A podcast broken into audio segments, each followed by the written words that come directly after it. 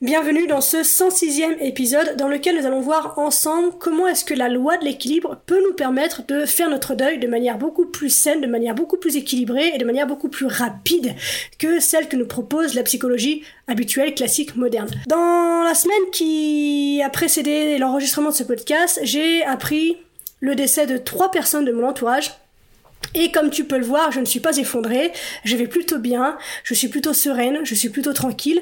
Ça n'a pas empêché le chagrin à l'annonce de ces événements-là, et pourtant, voilà, je peux continuer ma vie avec cet événement présent dans ma vie, de façon à ce que ça ne m'empêche pas de continuer à vivre normalement au quotidien sans que ces, trois événements viennent perturber en fait le bon déroulement de mon quotidien. Et donc c'est ça que j'ai envie de te partager aujourd'hui puisque il y a vraiment une possibilité par cette loi de l'équilibre dont je te parle sans arrêt de parvenir à une paix intérieure, à un amour incroyablement grand pour l'événement, pour la personne qui est partie, pour toi, pour la relation qui a été la nôtre, la vôtre. Et voilà, c'est vraiment ce que j'ai envie de partager avec toi. Et puis si tu écoutes l'épisode jusqu'à la fin, eh bien, je te partagerai un exercice très simple en trois étapes que tu peux faire tout seul de ton côté pour te permettre toi aussi de transcender le manque d'une personne qui a disparu dans ta vie, que ce soit il y a 10 ans, que ce soit il y a 5 ans, que ce soit hier. Tu pourras toi aussi trouver cette paix ineffable et instantanée pour te libérer. Donc écoute, si ça te parle, c'est parti mon kiki. Bienvenue dans Bien avec soi, le podcast créé pour te permettre de faire la lumière sur tes zones d'ombre et donc de connaître, accepter et embrasser qui tu es dans ton entièreté. Ce voyage en toi que je te propose est la promesse de vivre une plénitude émotionnelle ineffable et la liberté absolue d'être qui tu es. Pour cela, je te parle de développement personnel, de coaching, de philosophie, de spiritualité, de résilience, de mindset et aussi de mes apprentissages. Je suis Marie Perron, coach spécialisée dans le shadow work. Je suis absolument ravie de partager cette aventure avec toi. Alors pour celles et ceux qui entendraient parler de ça pour la première fois, qui me découvriraient au travers de cet épisode, bah tout d'abord bienvenue, merci d'être ici. Qu'est-ce que la loi de l'équilibre Très très très très très globalement, ça dit simplement que Mère Nature maintient le monde en parfait équilibre. À chaque instant, à chaque seconde. Et cet équilibre, à aucun moment, nous n'avons le pouvoir de le perturber. Et donc, dans cet équilibre, la mort fait partie de la balance. La mort est une partie naturellement récurrente du cycle de la vie. Il n'y a pas de vie sans mort, il n'y a pas de mort sans vie. Et plus la mort est grande, plus la vie l'est aussi.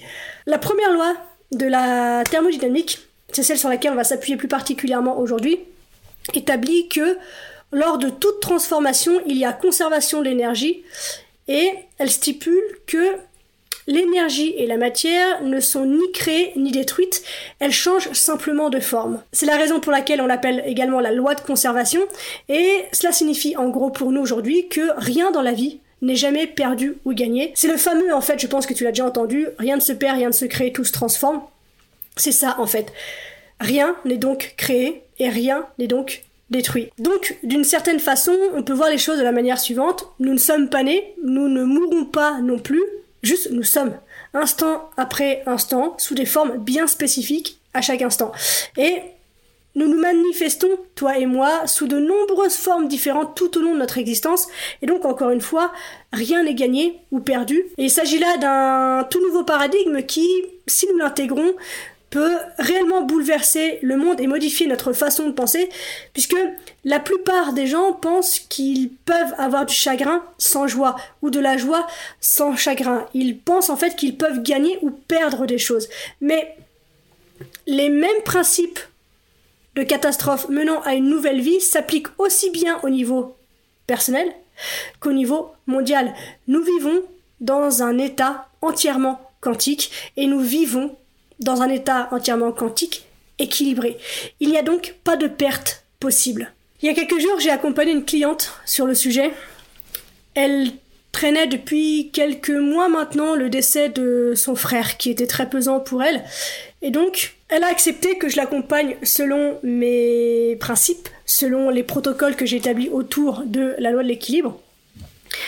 Et donc, ce que je lui ai proposé de faire dans un premier temps, c'est d'énumérer tout ce qu'elle sentait avoir perdu depuis le départ de son frère. Qu'est-ce qu'il représentait à ses yeux qui n'était plus a priori depuis son départ.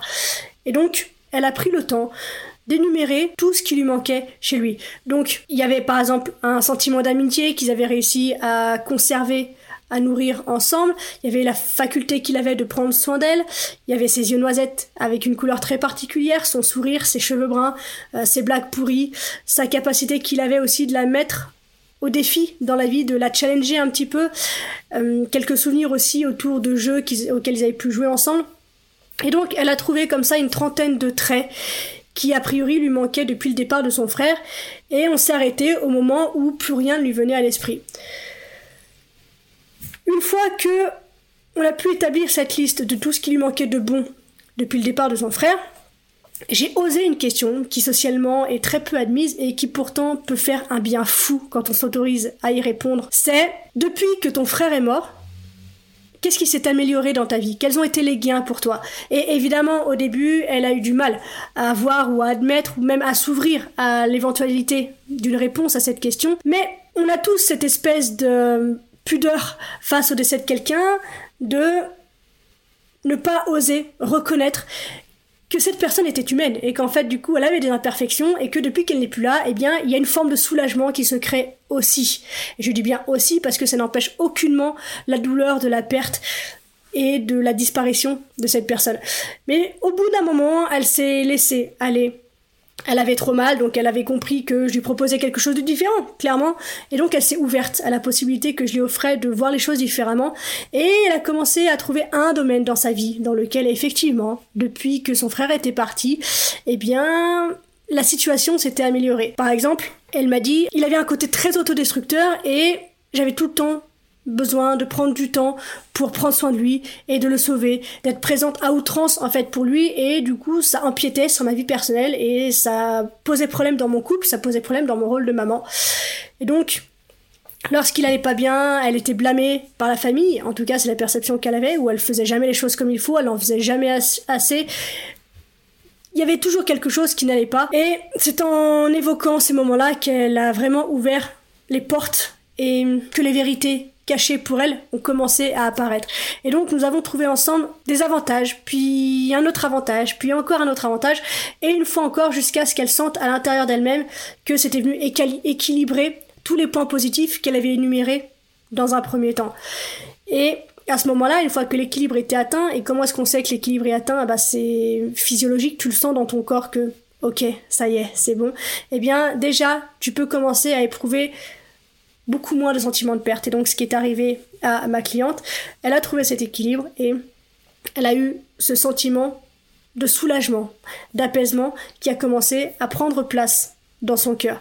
Mais à ce stade, le processus n'est pas encore tout à fait achevé et c'est l'étape suivante qui a consisté pour elle à trouver la transformation.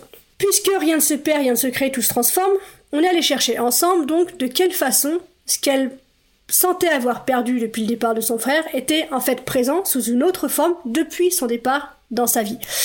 Et donc j'ai demandé où sont les nouvelles formes de ces traits de caractère qui te manquent depuis le départ de ton frère aujourd'hui dans ta vie?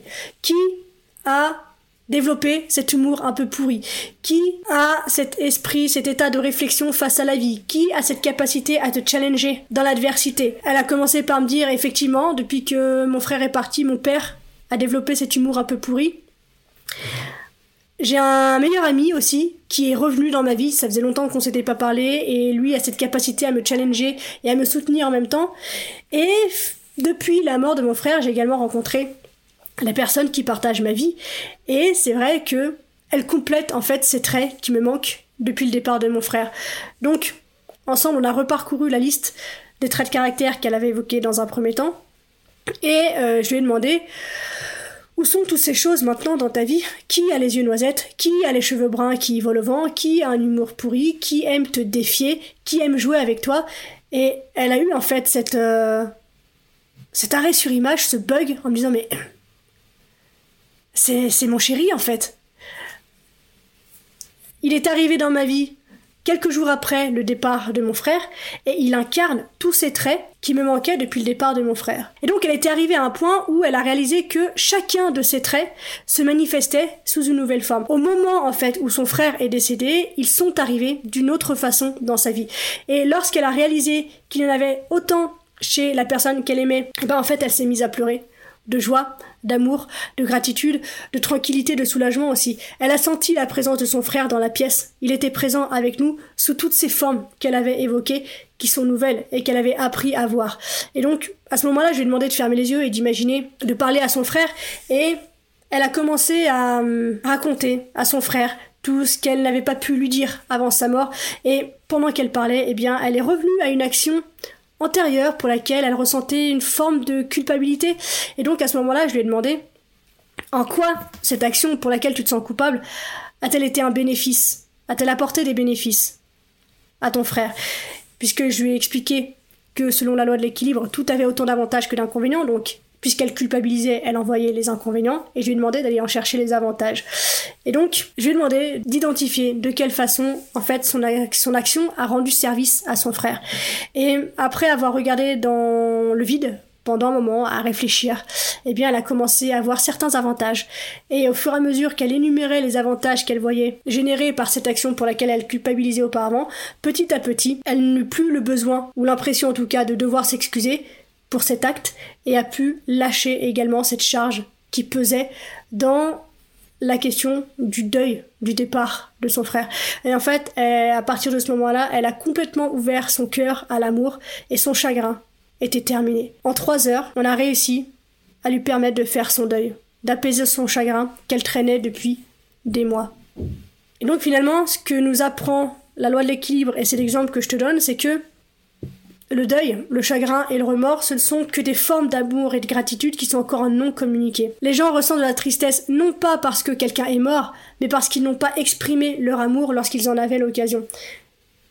Et cette femme, cette cliente, avait pleuré et pleuré, non pas de chagrin dans cet échange avec moi, mais d'amour.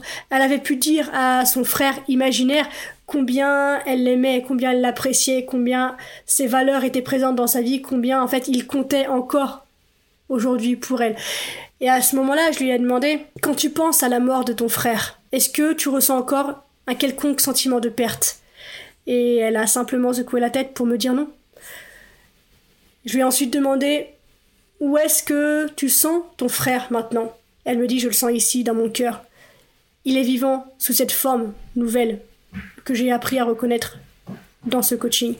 Et donc, ma cliente, quand elle est partie ce soir-là, elle se sentait un peu euh, hébétée, un peu émue, et elle m'a dit avant de raccrocher que c'était la chose la plus étrange qu'elle ait pu vivre dans sa vie, mais que toute la perception de son frère venait justifier et enrichir et emplir de gratitude son appréciation pour la personne qui partageait sa vie depuis le décès de son frère, et elle comprenait mieux pourquoi est-ce que cette personne était dans sa vie maintenant? Parce que justement, son frère a changé de forme et qu'il n'y a pas de perte.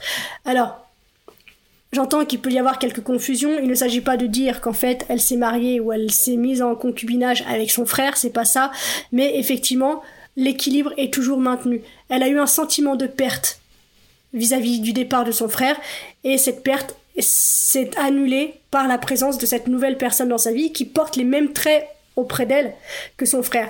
Puisque si on a envie d'aller un tout petit peu plus loin sur le sujet, on se rend compte, euh, j'ai pu le voir, bah, moi avec les deuils qui ont été les miens récemment, et puis ceux que j'ai pu vivre avant, et puis ceux sur lesquels je peux accompagner mes clients, qu'en fait, c'est rarement la personne elle-même qui nous manque. C'est toute l'histoire qu'on se raconte autour de cette personne. C'est tout ce que cette personne nous permettait de vivre, d'être, de faire, d'avoir. C'est tout ce que cette personne nous apportait, mais selon nos perceptions.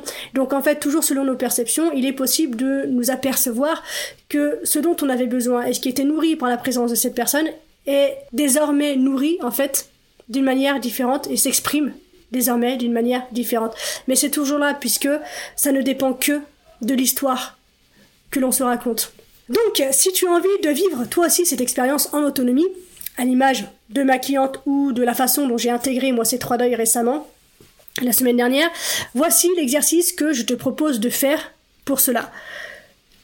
Première étape, Pense à quelqu'un que tu penses avoir perdu à un moment donné de ta vie à cause d'un changement, d'un divorce ou évidemment d'un décès et note tous les traits ou aspects spécifiques que tu penses avoir perdus depuis le départ de cette personne. Deuxième étape, reviens au moment précis dans ta tête où tu as ressenti cette perte la plus forte. Et demande-toi quelles étaient à ce moment-là les nouvelles formes de ces traits de caractère ou aspects spécifiques? Comment ces qualités sont-elles immédiatement réapparues dans ma vie sous une autre forme? Et au fur et à mesure que tu les découvres, note la nouvelle forme sous laquelle chaque qualité est réapparue dans ta vie. Peut-être qu'à ce moment-là, tu vas avoir besoin de faire preuve de créativité, de perspicacité pour reconnaître la nouvelle forme. Les qualités qui te manquent chez cette personne qui est partie peuvent apparaître euh, chez d'autres personnes, tu l'auras compris, mais également chez toi-même, chez un animal que tu as pris sous ton aile depuis le départ de cette personne ou dans de nouvelles relations ou dans de nouvelles opportunités. Donc ça peut vraiment s'exprimer sous des formes complètement inhabituelles en fait. Et donc je t'invite à faire preuve d'ouverture, de créativité, de lâcher prise, peut-être d'un peu d'humour aussi pour te rendre compte sous quelle forme la personne qui est partie s'exprime désormais.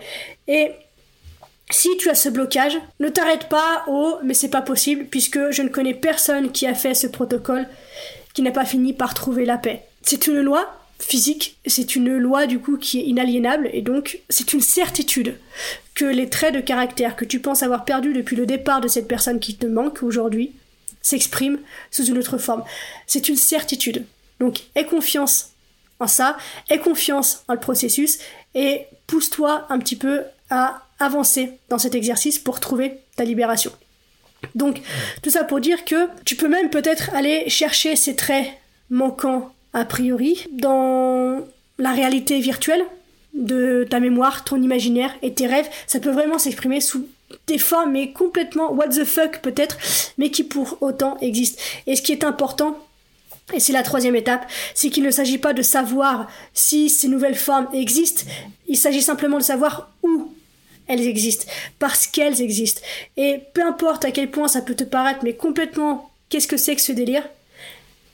Si ces formes te parlent et te permettent de retrouver cette personne, elles sont justes.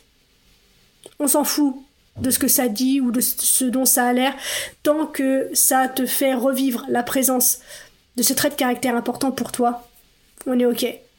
Donc, ne t'arrête pas de chercher jusqu'à ce que tu puisses trouver tous ces traits de caractère sous la nouvelle forme dans ta vie d'aujourd'hui. Et comment est-ce que tu sauras que tu as terminé? Eh bien, lorsque tu réaliseras que tu n'échangerais la nouvelle forme sous laquelle s'expriment ces traits pour rien au monde, et encore moins contre ce qui semblait perdu auparavant.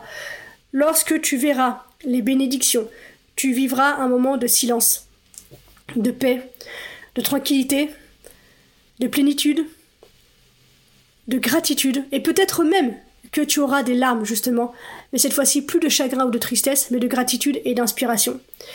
Donc voilà, c'est aussi simple que cela. Qu'est-ce que tu penses avoir perdu?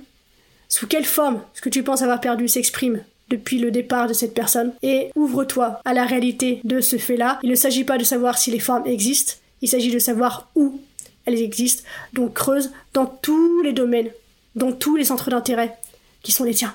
C'est aussi simple que ça.